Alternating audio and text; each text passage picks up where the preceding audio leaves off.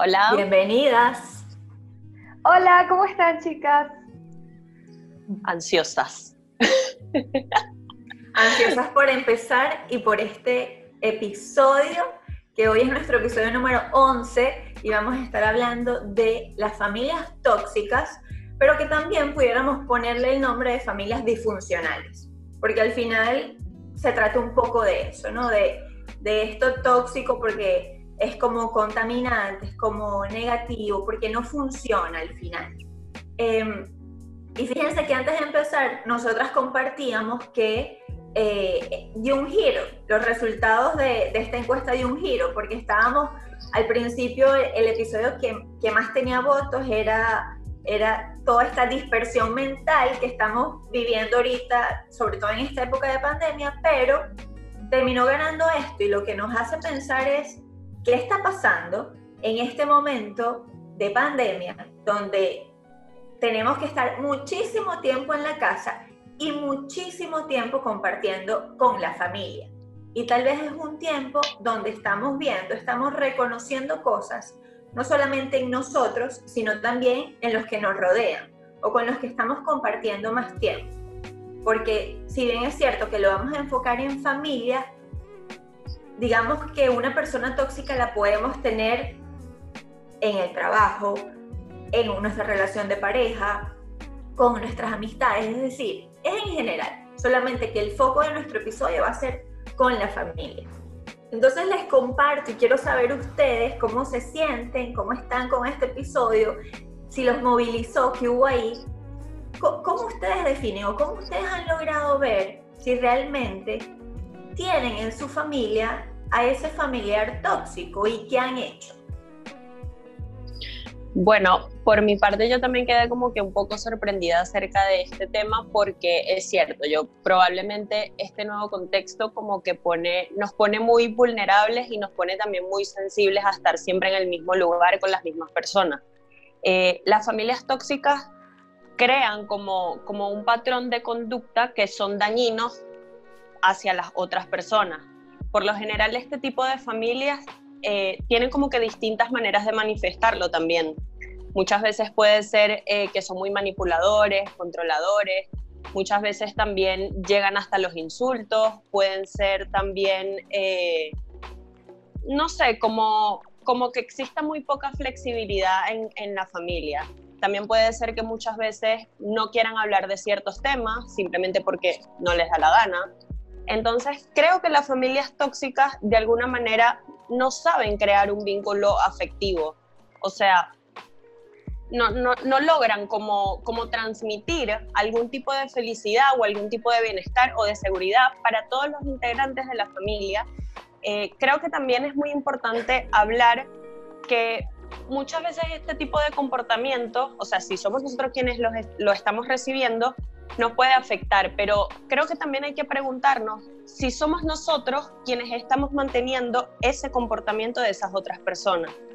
Eh, creo que también es importante aclarar que muchas veces estas personas son como muy sobreprotectoras, como que quieren estar o quieren saciar sus necesidades manipulando y controlando a las otras personas. Entonces, la verdad es que, bueno, dentro de mi núcleo familiar, o sea, mi papá y mi mamá, la verdad es que para nada. Puede ser, puede existir la posibilidad de que en otros integrantes de mi familia tal vez sí se manifieste, pero que yo no lo viva como que tan de cerca. O, bueno, cuando yo estaba en Venezuela, quizás no lo viví tan de cerca.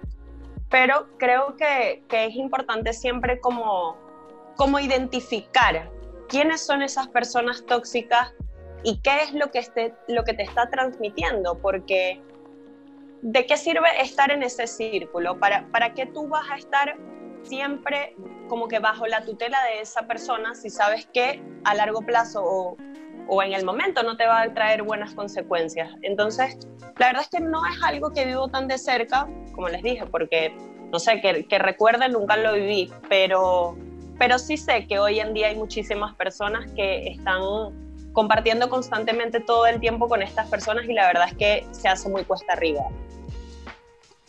Sí, eh, creo que dijiste palabras muy claves, Mafe. Eh, creo que primero cuando hablamos de personas tóxicas, creo que cada persona, cada uno de nosotros, desarrolla su concepto de toxicidad. Mucho de ese, mucho de ese concepto son cosas generales que, que aplican para todos, son universales. Por ejemplo, eh, cuando esa persona te, te, hace creer que necesitas de ella al 100%, eh, cuando tú sientes que te está manipulando, cuando sientes que eh, de alguna manera esa persona te absorbe eh, y sí, eh, no, no, no sientes que tengas la libertad de ser quien eres.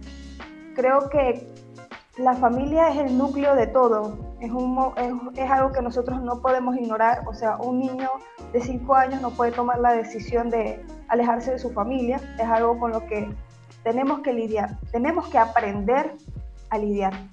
Y muchas veces pasa que nosotros cuando desarrollamos nuestro concepto de familia, nosotros desarrollamos nuestro concepto de familia, pero muy pocas veces nos damos cuenta o somos conscientes, me gusta mucho más esa palabra, somos conscientes de cuál es el concepto de, familia que, tiene, que tienen nuestros familiares. Entonces, eh, ahí podemos hacer una cadena que no tiene fin. Se puede decir que todo es una consecuencia, ¿ok? No es que la persona es tóxica porque le dio la gana de ser, tóxica, es porque hay una historia atrás que nosotros no podemos ignorar.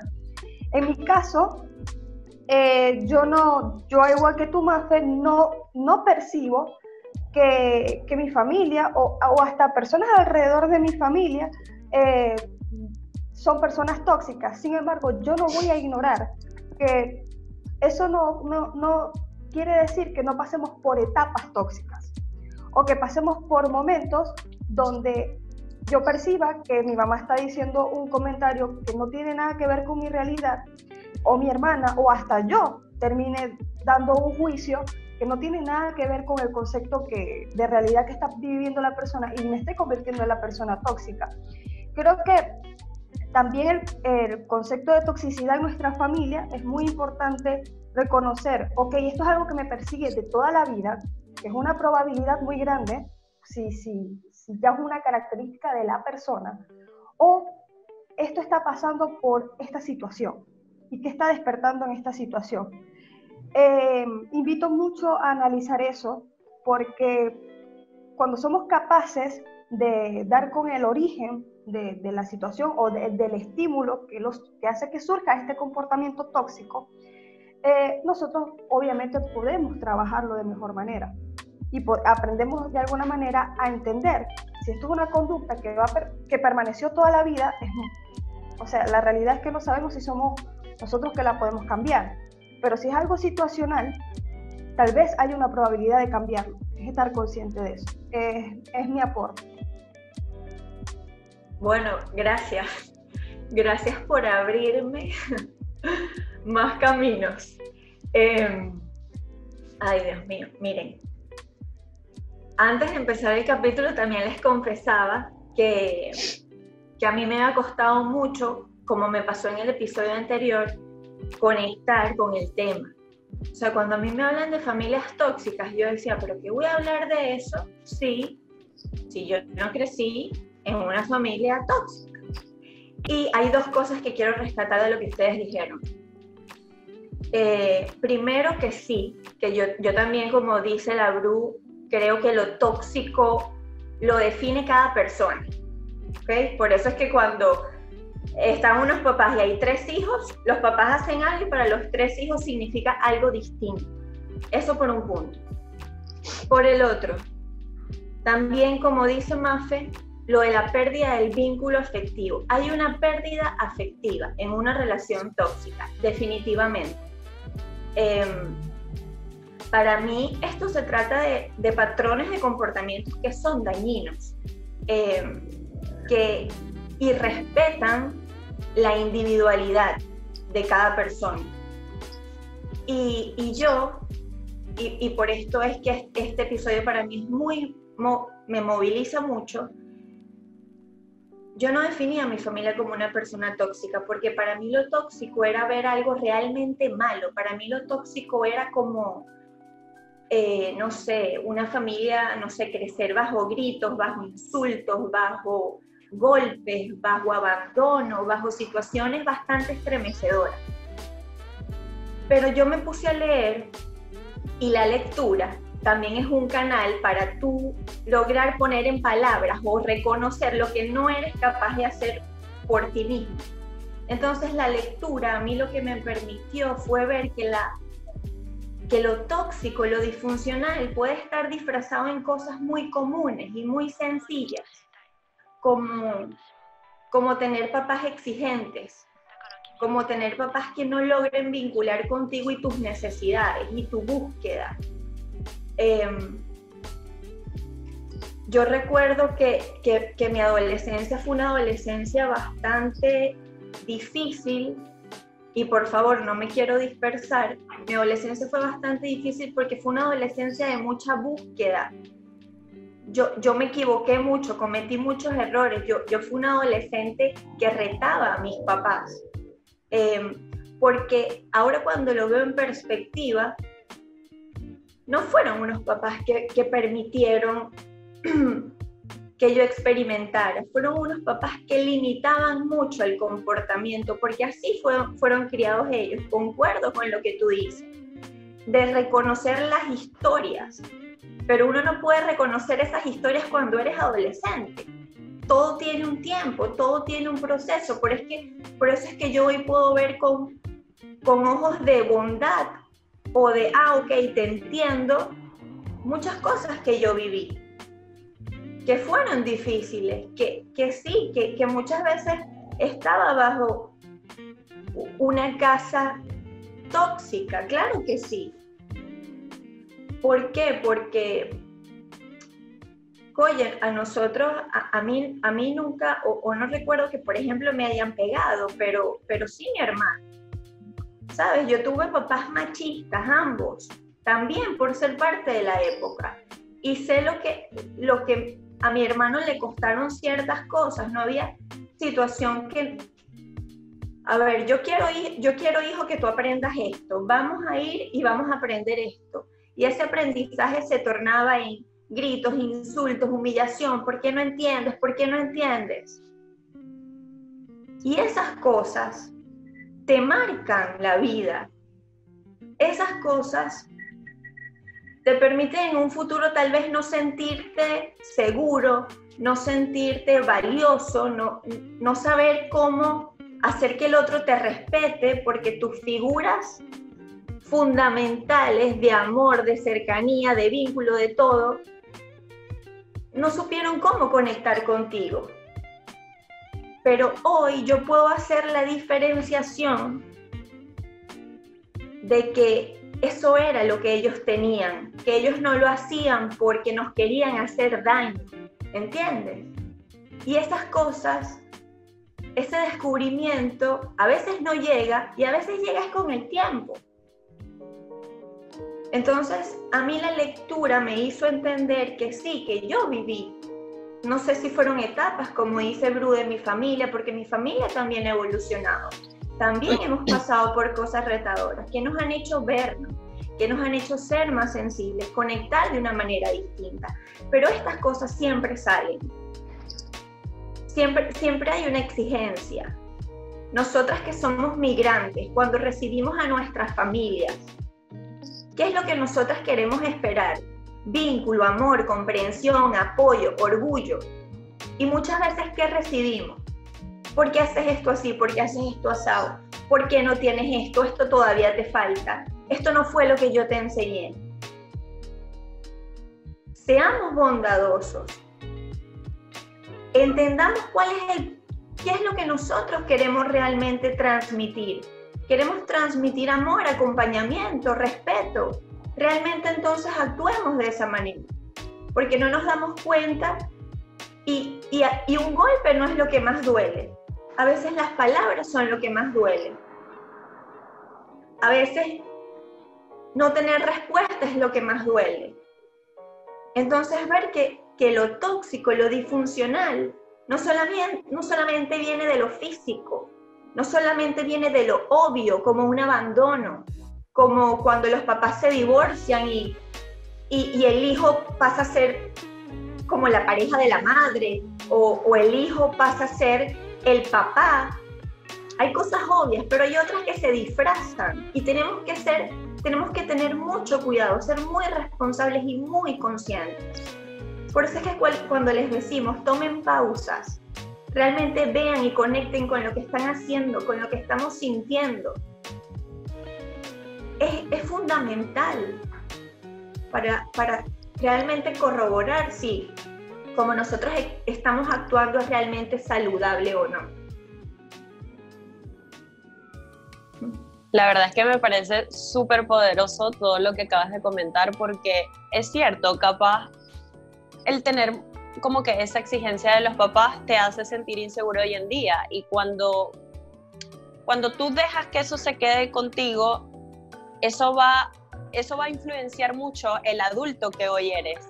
Entonces eso, eso tiene mucho que ver. Y también creo que, que va mucho de la mano con lo que dice Maffer, porque no necesariamente el que estés dentro de una familia tóxica significa que vas a pasar toda tu vida recibiendo insultos, que te manipulen o lo que sea. No necesariamente es así. También se puede evidenciar en etapas y es muy cierto. Probablemente yo no lo puedo identificar en este momento, pero sí puede pasar que probablemente tuve una etapa tóxica, pero, pero bueno, simplemente en el momento no, no me di cuenta. Entonces, eh, ¿cómo, ¿cómo, ustedes han llevado esto de, de, este tema de las familias tóxicas? ¿Cómo lo han podido manejar? Bueno, yo creo que yo lo he manejado de manera inconsciente porque más fe que hizo, o sea, yo crecí con, con la idea y a mí desde un principio siempre me enseñaron que la, la familia perfecta no existe. Entonces, eh, siempre tuve esa voz que me dijo, las familias perfectas no, no existen. Sin embargo, la persona que estaba encargada de mí el mayor tiempo, que era mi mamá, siempre intentó, siempre hizo el esfuerzo y siempre intentó ser la mejor versión de ella. Y eso era algo que yo percibía todo el tiempo pero hay momentos donde naturalmente eres un ser humano y naturalmente vas a equivocarte, naturalmente vas a cometer errores. Y yo ver ese proceso en, mi mamá, por ejemplo, era algo que siempre me, enseñaba a mí a entender que, que, hay momentos que yo no voy a entender, que hay, hay cosas de las cuales yo no voy a estar de acuerdo con su mirada. Yo recuerdo de pequeña y creo que tú dijiste algo muy importante, Isa. Yo creo que hay un proceso biológico de maduración para entender realmente el pasado de uno, de entender realmente el por qué tú estás aquí y por qué tienes los padres que tienes. O sea, hay un, hay un proceso de maduración para comprender eso.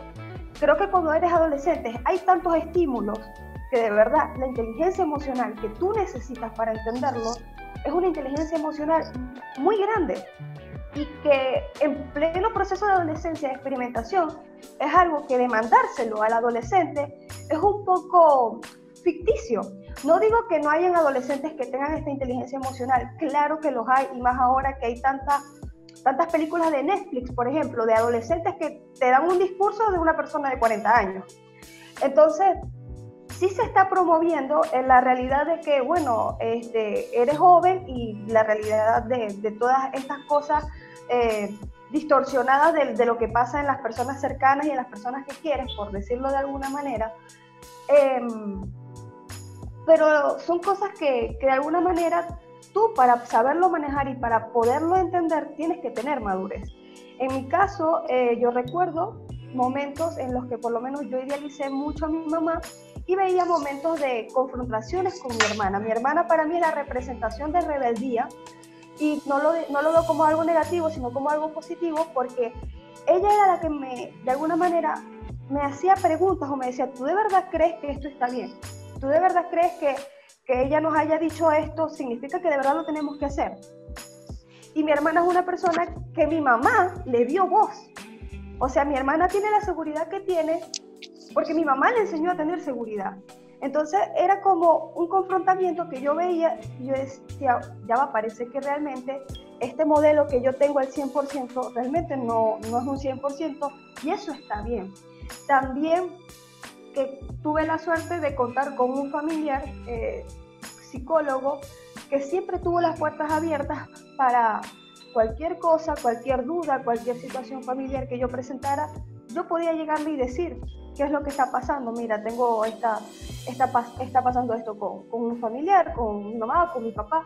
Y de alguna manera siempre tenía esa orientación. Y creo que la orientación fue tan, tan significativa que me hizo a mí querer estudiar esta carrera. Porque yo creo que cuando tienes la información que necesitas en el momento que necesitas, la vida te cambia. Y yo creo que esa es mi historia con, con, con las etapas tóxicas. Y, y hago mucho hincapié en esto, no satanizar las etapas tóxicas. Las etapas tóxicas son momentos que te ponen a prueba. Te ponen a prueba tus valores, tus principios. Y sí, van a haber momentos donde tú vas a tener confrontamientos con tu familia y si tienes que alejarte, te tienes que alejar.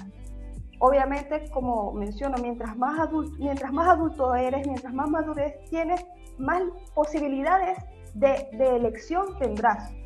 Pero mientras más eres joven, definitivamente sí hay que buscar una persona que tú percibas que te pueda dar ese apoyo que tú sientes que no está al menos en tu núcleo familiar.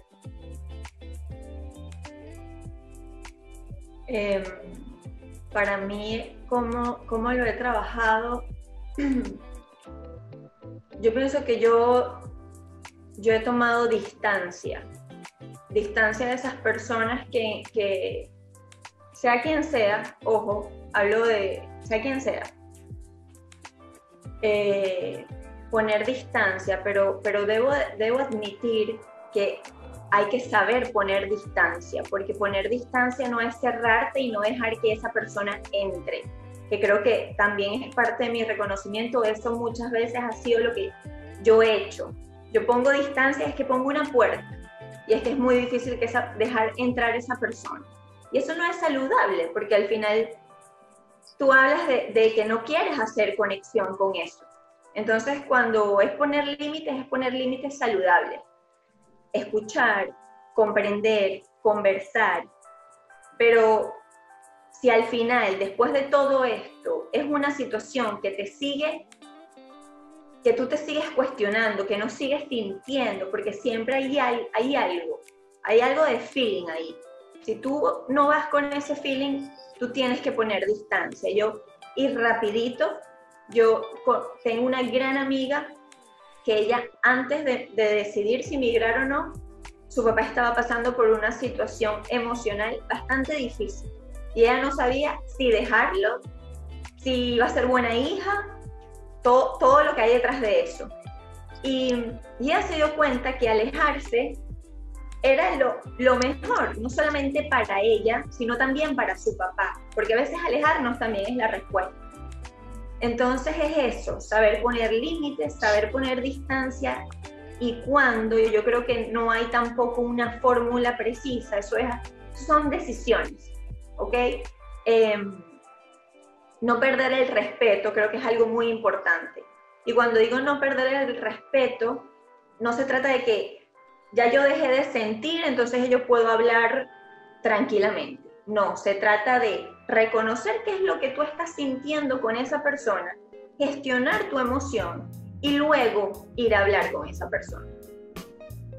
Mira, a mí me ha funcionado muchísimo el no responder. Ya yo no respondo al abuso, ya yo no respondo a la manipulación, no respondo a la queja. Si te quejaste, esa queja es tuya. Yo no tengo por qué responder a eso. Si fuiste negativo, esa negatividad es tuya. Yo no tengo por qué enroscarme en eso.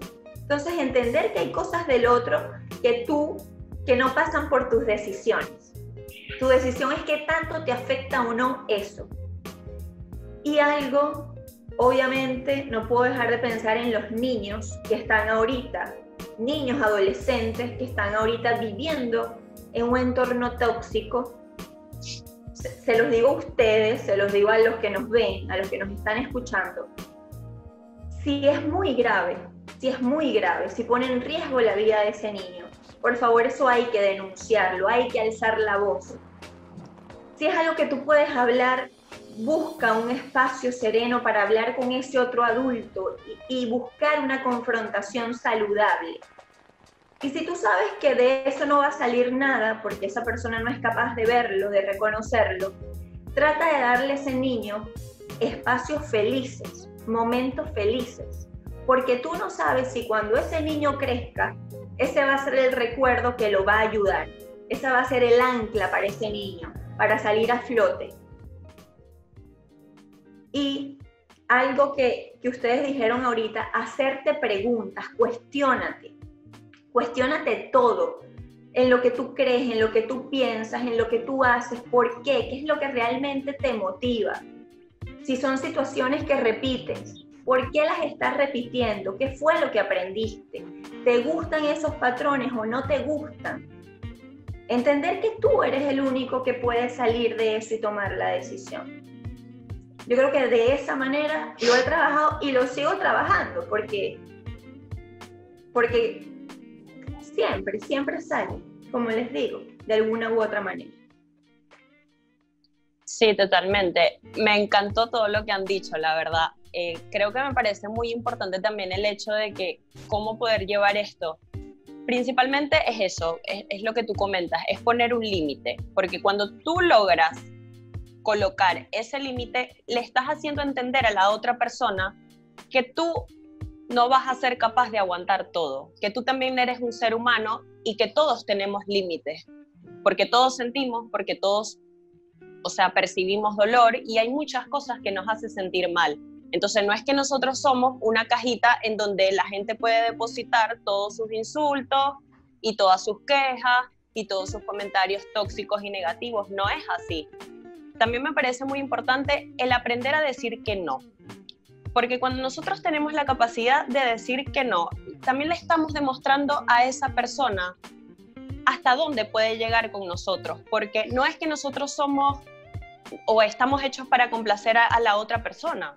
O sea, nosotros tenemos un límite, nosotros en todo no, no podemos estar complaciendo porque ¿y dónde quedo yo?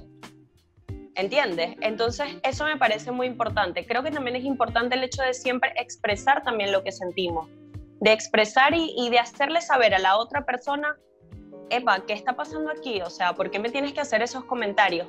Poner e, esa barrera de respeto, porque cuando tú promueves el respeto, también le estás dando a entender a, a esa persona que tú también eres un ser humano y como ser humano nosotros sentimos y somos sensibles y muy frágiles también. Entonces creo que es importante promover eso porque nosotros nacemos con una familia y nosotros cuando nacemos no sabemos qué familia nos tocó. Cuando vamos creciendo y bueno, vamos teniendo uso de razón, es que conocemos de verdad quiénes son nuestros padres, quiénes son nuestros hermanos, nuestros tíos, nuestros abuelos. Entonces, ¿qué pasa?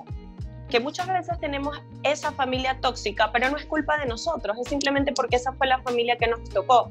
Pero si es esa la familia que nos tocó, si es esa familia tóxica, en nosotros está el poder de decidir la manera en que nosotros queremos vivir con esa familia. O sea, es el poder de decidir si yo me quiero quedar abajo de toda esa nube gris, abajo de toda esa nube de toxicidad, o si simplemente yo tengo la capacidad de poner un límite y de decir, epa, un momento, o sea, yo también valgo, yo también tengo un valor aquí. Entonces creo que eso me parece súper importante. Ok, sí, entender que para que se perciba lo tóxico hay un, es un círculo vicioso, por decirlo así. Cuando tú colocas tus límites, cuando tú reconoces eh, y generas tus propias barreras, de alguna manera aprendes a lidiar con eso y va a llegar un punto donde ni siquiera el estímulo te va a afectar porque lo has trabajado. Así que chicas, llegamos a un punto muy clave de lo que es este capítulo y es que nosotros semanalmente generamos preguntas y las escogemos y las compartimos. Entonces, esta oportunidad decidimos tomar unas preguntas bastante claves que espero que le aportemos. Creo, voy a comenzar contigo, Isa. Tu pregunta es, eh, ¿las familias tóxicas los tratas de salvar o te alejas?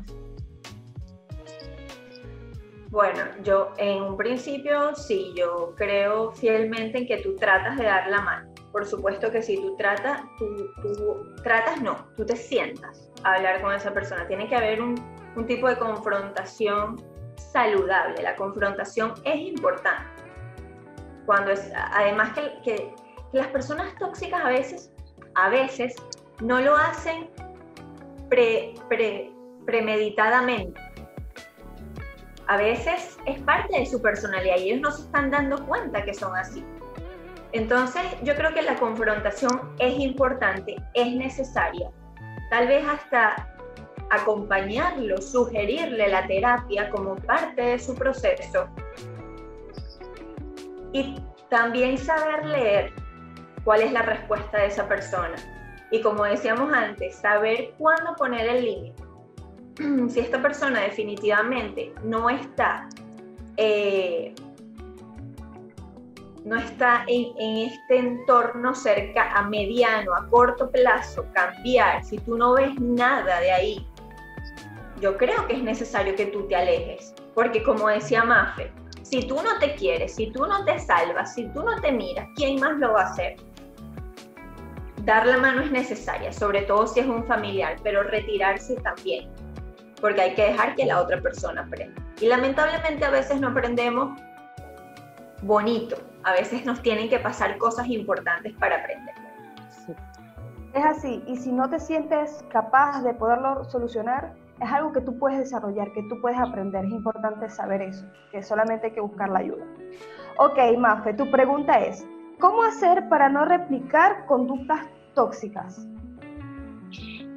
A mí me parece muy importante y creo que la única forma de no replicar esas conductas tóxicas es identificar cuáles son esas conductas tóxicas, porque cuando tú logras identificarlas, vas a poder diferenciar de esas conductas que de verdad son buenas y que te pueden favorecer a ti y beneficiar a los demás, y también vas a poder diferenciar de las conductas que no te traen nada bueno. Entonces, cuando tú logras eso, vas a entender y te vas a preguntar a ti mismo y vas a decir, bueno, si yo sé cuáles son esas conductas tóxicas, ¿qué sentido tiene que yo las repita o qué sentido tiene que yo me vengue de esa persona para quedarme en un círculo vicioso? O sea, ¿qué, sentido tiene repetir una conducta cuando sabes que eso no te va a traer nada bueno, ni a ti ni al otro, siendo tu familia, por supuesto? Sí, y agregar que también es importante estar en estado de alerta, porque a veces pasa que inconscientemente lo hacemos. Entonces, nada más te des cuenta, hacerte tal cual la pregunta que estás diciendo tu mapa. Yo quise responder la pregunta de cómo perdonar al papá tóxico. Me sentí muy identificada con esta pregunta, no es porque mi papá sea tóxico, sino que definitivamente la historia con mi papá es muy particular. Y yo eh, aprendí a manejarlo y a verlo con una mirada de, de amor. Eh, ha sido fue un proceso de verdad prácticamente me llevó toda la adolescencia, pero algo que me ayudó mucho fue entender su pasado, entender quién fue el padre de mi padre, cuál fue el concepto que él desarrolló como padre. Entonces muchas veces pasa que nosotros como que exigimos de nuestro padre, de nuestros padres o las personas que queremos determinada expresión de cariño, cuando realmente esa persona no aprendió, simplemente no aprendió a dar el cariño como tú esperas. Entonces, tampoco eh, significa que, creo que siempre en esto también hay que poner límites, los límites siempre deben estar presentes porque obviamente hay historias de historias, eh, pero entender que la persona siempre actúa a consecuencia de algún estímulo, de algo que le pasó en el pasado. Entonces, es simplemente entender que él tuvo su pasado, que ese pasado lo llevó a tomar estas actitudes y yo soy quien decide qué tanto va a estar presente eso en mi vida hoy. Tomar lo bueno, en mi caso ha sido tomar lo bueno, valorarlo por lo que es, ver las cosas buenas. Y bueno, las de cosas malas todo el mundo tiene. Entonces simplemente no, no enfrascarme en ver lo negativo, porque si me quedo allí, uff, allá siempre va a haber tela para cortar, independientemente de si es mi padre o no. Excelente, Maffer, tu aporte. La verdad es que, es que me gustó muchísimo. Entonces, eh, chicas, Ahora estamos finalizando con, con, este episodio. La verdad que ha sido poderoso, porque para mí no existe otra palabra para poder describirlo. Entonces, ahora que, que hemos conversado durante todo este tiempo de las familias tóxicas, ¿cómo se sienten en Altamar en este momento? Mira, yo me siento... Eh, yo estoy en un botecito, pero el mar está con bastante oleaje, está muy picado. sobre todo porque por esto que yo les digo, de esa hay una disfuncionalidad que se da en el día a día y que a veces es muy difícil reconocerlo. Pero esto me hace un poco centrarme y ubicarme en, como, como decía Bru, estar consciente. Una, o sea, alerta no negativamente, alerta no es así que siempre estoy como alterada, no. Alerta es estar consciente.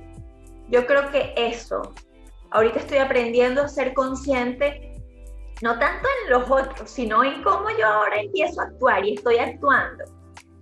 Y ver que no lleve eso, eso disfrazado en mi día a día, sino que poco a poco lo aprenda, desaparezca, lo conecte con otro. Bueno, yo me siento identificada como cuando después, después de que pasa una tormenta tropical. Ustedes saben que estos, las tormentas tropicales son naturales. Eso pasa, no es impredecible, eso es inevitable.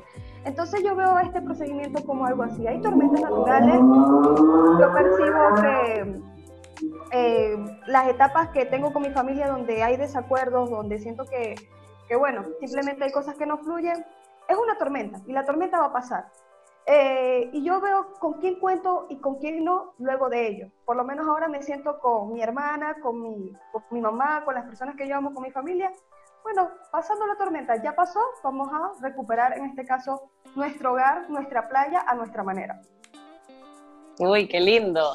Eh, yo me siento en este momento, mm, bueno, yo estoy en la arena tomando sol, y yo estoy viendo esas olas que vienen con todo. Para mí las olas serían como que esos integrantes tóxicos. Entonces yo estoy tranquila viéndolo alejada, tomando distancia. Me parece muy importante porque la verdad es que yo estoy en un mood que no quiero absolutamente nada tóxico para mi vida. Así que nada, chicas, la verdad que estoy muy contenta de haber compartido con ustedes este episodio. Espero que todas las personas que nos estén escuchando les haya gustado y les haya eh, dejado un mensaje para reflexión, me gustaría poderles decir que en nosotros está el poder de tomar esa decisión de vivir bien y de vivir en armonía. Entonces les quiero dejar una última frase para que, para que lo mediten, para que lo reflexionen. Y dice así, si uno se topa con gente buena, debe tratar de imitarla. Y si uno se topa con gente mala, debe examinarse uno mismo. Esta frase es de Confucio Así que bueno, también nos pueden seguir en nuestras redes sociales, en Instagram como arroba en punto altamar. No olviden de suscribirse, de darnos un like y también de comentar si les gustó este episodio. Ah, y en Spotify también nos pueden conseguir como en altamar, así que esperamos que les haya gustado. Un beso grande. Gracias, cuídense mucho. Chao, chao.